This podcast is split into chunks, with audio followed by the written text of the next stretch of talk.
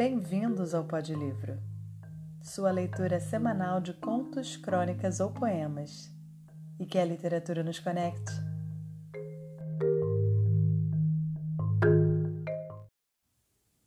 Ferreira Goulart é o pseudônimo de família de José Ribamar Ferreira. Ele nasceu em 10 de setembro de 1930 em São Luís, no Maranhão, e ele vem a falecer em decorrência de problemas respiratórios em 4 de dezembro de 2016, no Rio de Janeiro. Filho de comerciantes, começou a trabalhar de redator aos 18 anos no Diário de São Luís. Um ano depois, publicou o primeiro livro. Em 51, já residindo no Rio de Janeiro, trabalha como jornalista.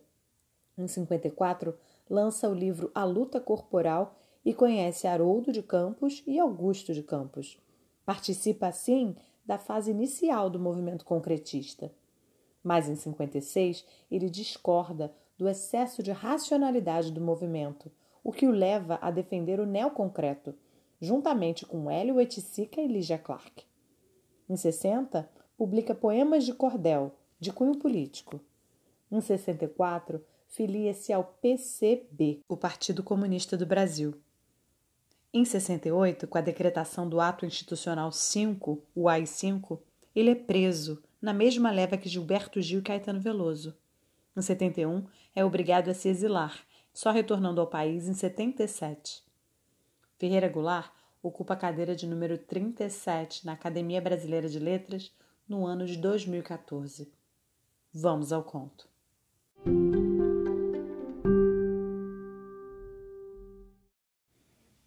Sobre o amor, Ferreira Goulart. Houve uma época em que eu pensava que as pessoas deviam ter um gatilho na garganta. Quando pronunciasse eu te amo mentindo, o gatilho disparava e elas explodiam. Era uma defesa intolerante contra os levianos e que refletia sem dúvida uma enorme insegurança de seu inventor. Insegurança e inexperiência. Com o passar dos anos, a ideia foi abandonada. A vida revelou-me sua complexidade, suas nuances. Aprendi que não é tão fácil dizer eu te amo sem pelo menos achar que ama. E quando a pessoa mente, a outra percebe. E se não percebe, é porque não quer perceber. Isto é, quer acreditar na mentira.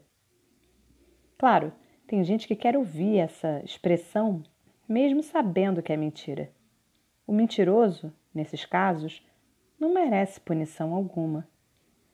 Por aí já se vê como esse negócio de amor é complicado e de contornos imprecisos.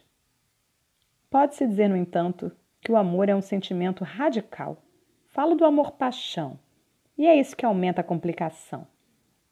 Como pode uma coisa ambígua e duvidosa ganhar a fúria das tempestades? Mas essa é a natureza do amor, comparável à do vento, fluido e arrasador. É como o vento, também às vezes doce, brando, claro, bailando alegre em torno do seu oculto núcleo de fogo.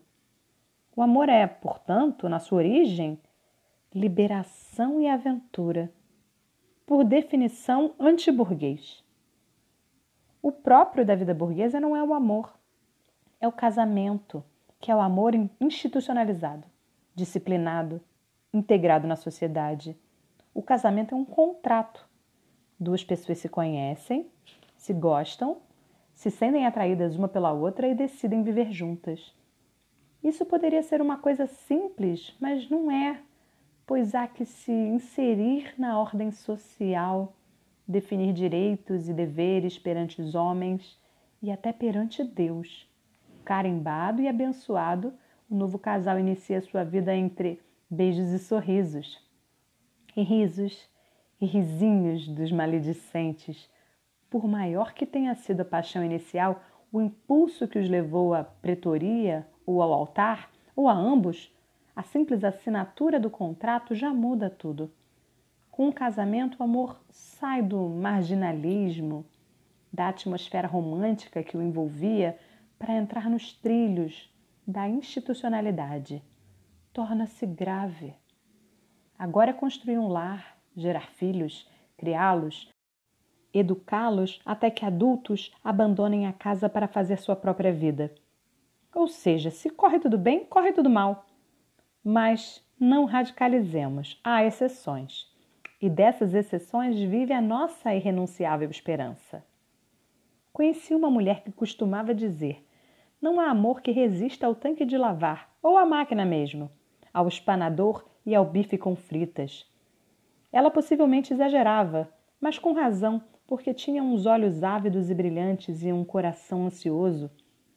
Ouvia o vento rumorejar nas árvores do parque, a tarde incendiando as nuvens, e imaginava quanta vida, quanta aventura estaria se desenrolando naquele momento nos bares, nos cafés, nos bairros distantes.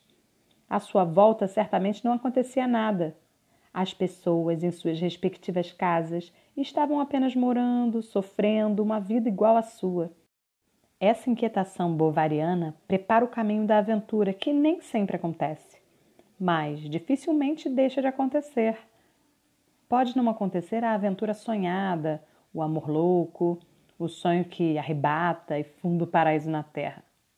Acontece o vulgar adultério, o assim chamado, que é quase sempre decepcionante, condenado, amargo e que se transforma numa espécie de vingança contra a mediocridade da vida.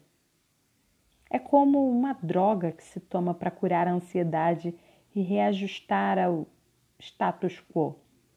Estou curada, ela então se diz, e volta ao bife com fritas. Mas às vezes não é assim.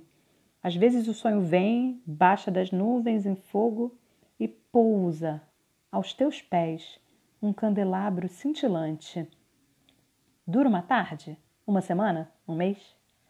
Pode durar um ano, dois até, desde que as dificuldades sejam de proporção suficiente para manter vivo o desafio e não tão duras que acovardem os amantes. Para isso, o fundamental é saber que tudo vai acabar. O verdadeiro amor é suicida. O amor para atingir a ignição máxima, a entrega total, deve estar condenado.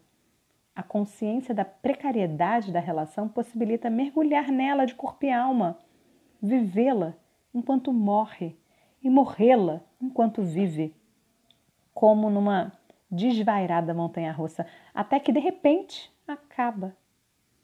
E é necessário que acabe como começou, de golpe, cortado rente na carne, entre soluços, querendo e não querendo que acabe, pois o espírito humano não suporta tanta realidade, como falou um poeta maior.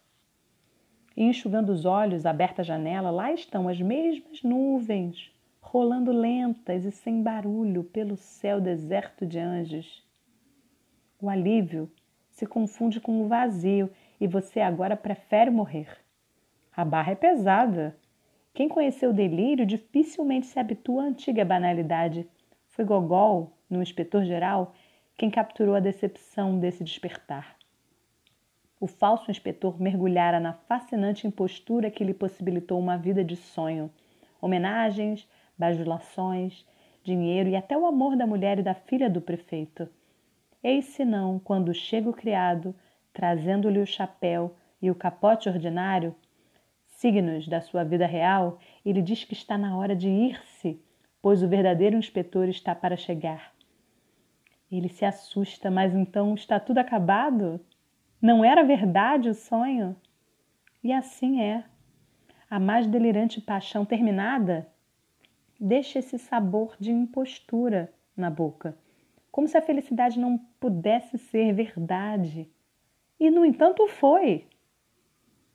E tanto que é impossível continuar vivendo agora sem ela, normalmente. Ou, como diz Chico Buarque, sofrendo normalmente.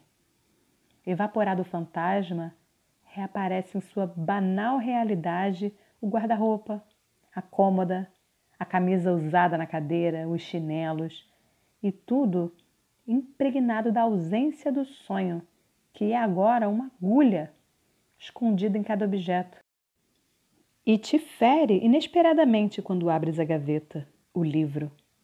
E te fere não porque ali esteja o sonho ainda, mas exatamente porque já não está. esteve. Sais para o trabalho que é preciso esquecer, afundar no dia a dia, na rotina do dia, tolerar o passar das horas, a conversa burra, o cafezinho, as notícias do jornal, edifícios, ruas, avenidas, lojas, cinema, aeroportos, ônibus, carrocinhas de sorvete, o mundo é um incomensurável amontoado de inutilidades e de repente o táxi que te leva por uma rua onde a memória do sonho paira como um perfume. Que fazer? Desviar-se dessas ruas? Ocultar os objetos ou, pelo contrário, expor-se a tudo, sofrer tudo de uma vez e habituar-se? Mais dia menos dia toda lembrança se apaga e te surpreendes gargalhando. A vida vibrando outra vez, nova, na garganta, sem culpa nem desculpa. E chegas a pensar: quantas manhãs como esta perdi burramente? O amor é uma doença como outra qualquer. E é verdade. Uma doença, ou pelo menos uma anormalidade. Como pode acontecer que, subitamente, num mundo cheio de pessoas, alguém meta na cabeça que só existe Fulano ou Fulana, que é impossível viver sem essa pessoa, e reparando bem, tirando o rosto, que era lindo, o corpo, não era lá essas coisas. Na cama era regular, mas no papo um saco, e mentia, dizia tolices, e pensar que quase morro. Isso dizes agora, comendo um bife com fritas, diante do espetáculo vesperal dos cúmulos e nimbos, em paz com a vida, ou não.